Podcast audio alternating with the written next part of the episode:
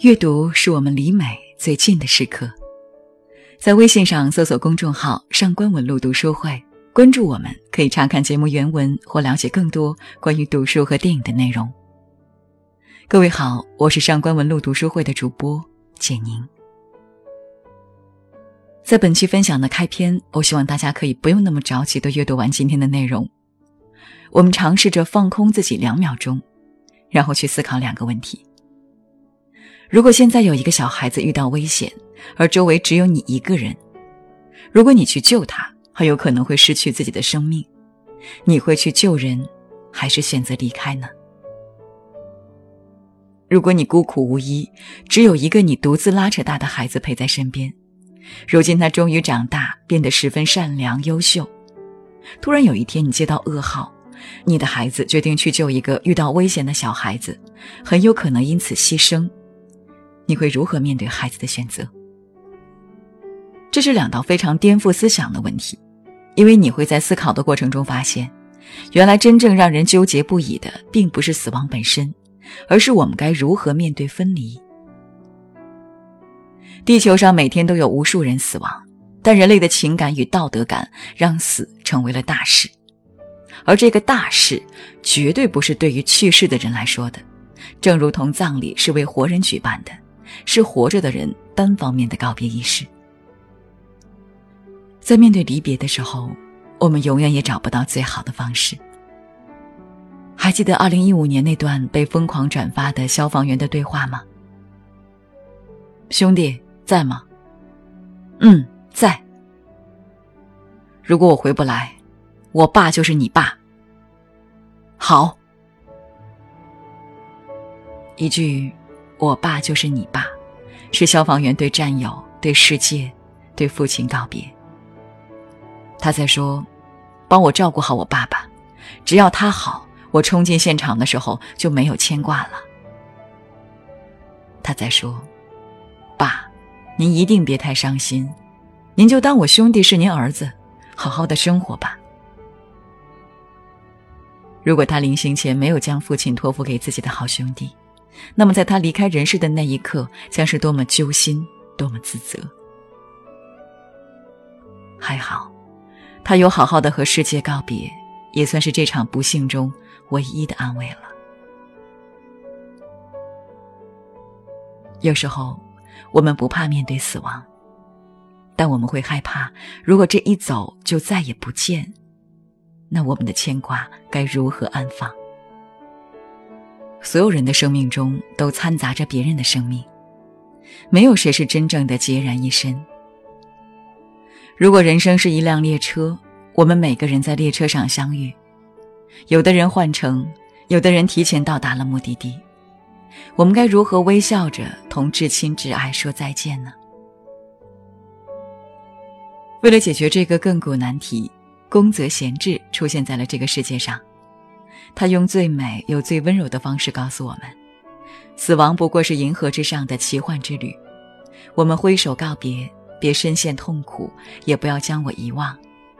我们在回忆中永远的陪伴彼此吧。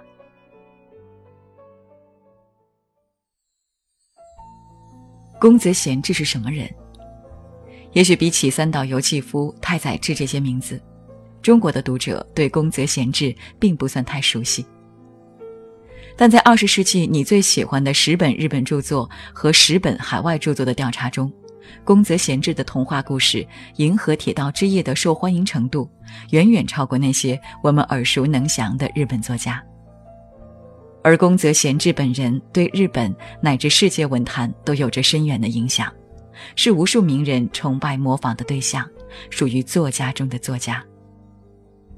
宫泽贤治的一生可以用两个词来概括。那就是孤独与温柔。他的孤独来自于他成长的环境。宫泽贤治本人是视野开阔、知识渊博的富家子弟，但他的家乡却闭塞贫穷。农民的遭遇让宫泽贤治十分同情。他信仰佛教，渴望为众生的幸福而奔走，但他家人的思想却与他背道而驰。唯一能够理解他的敏感与理想的妹妹因病去世。宫泽贤治经历了失去至亲至爱的痛苦，也失去了唯一理解自己的人，愈发孤独。他的温柔体现在他的文学作品之中，他追求纯粹与善良，看似是唯美的童话故事，但其实背后都有着极其深刻的隐喻，以至于很多人认为宫泽贤治的故事不能被归类为童话，因为小孩子根本无法理解那种感情。而《银河铁道之夜》则是宫泽贤治的童话故事中最广为流传的一部。也正是这篇童话，教会了无数大人如何面对至亲的死亡，如何更好的做那个痛苦的幸存者。故事中，一个叫乔班尼的男孩在山丘上睡着了，在梦中，他乘坐了一辆开往银河的列车。他的这场奇幻之旅并不孤单，还有他的好朋友，男孩康贝涅拉。只是康贝涅拉看上去并不太好，他浑身湿漉漉的。而且总说些奇怪的话。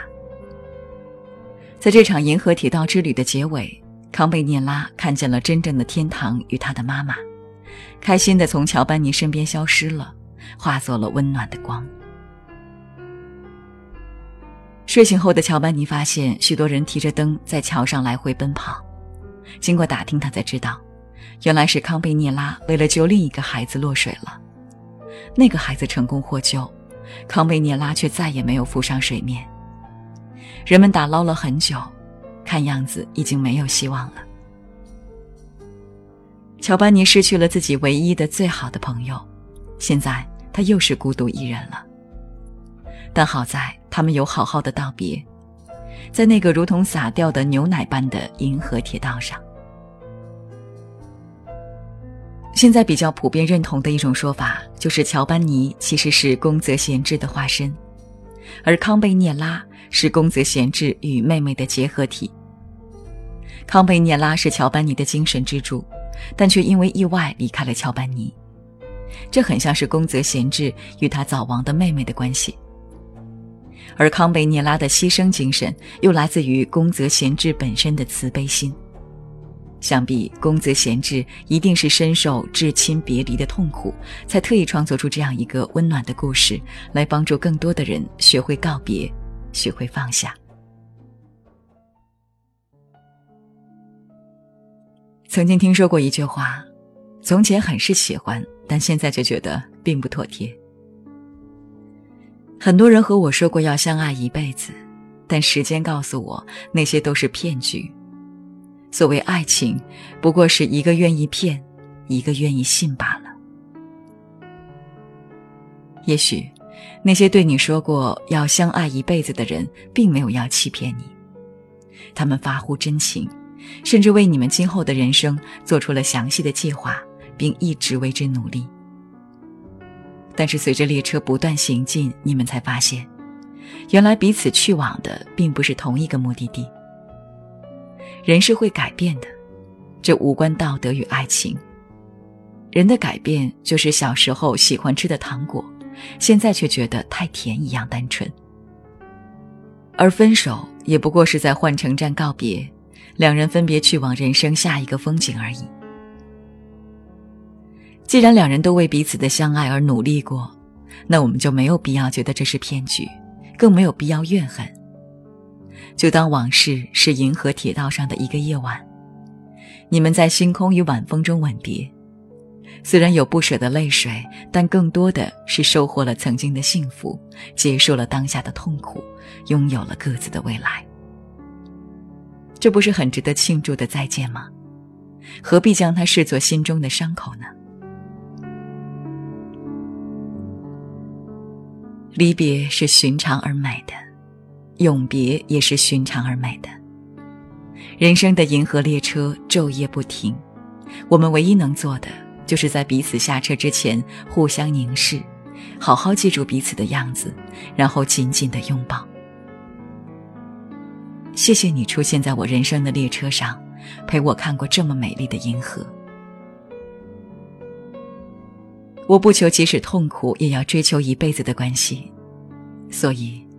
朋友走着走着就散了，爱情的誓言总是无法兑现，都不是让人对感情产生怀疑的原因。即使短暂的旅伴，也值得感激。人潮熙熙攘攘，能遇见你，真是太幸运了。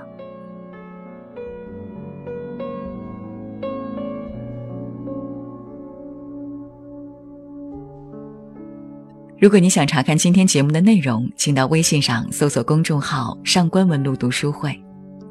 阅读是我们离美最近的时刻，让我们共赴一场美丽的约会。今天的读书就到这里，下期再会。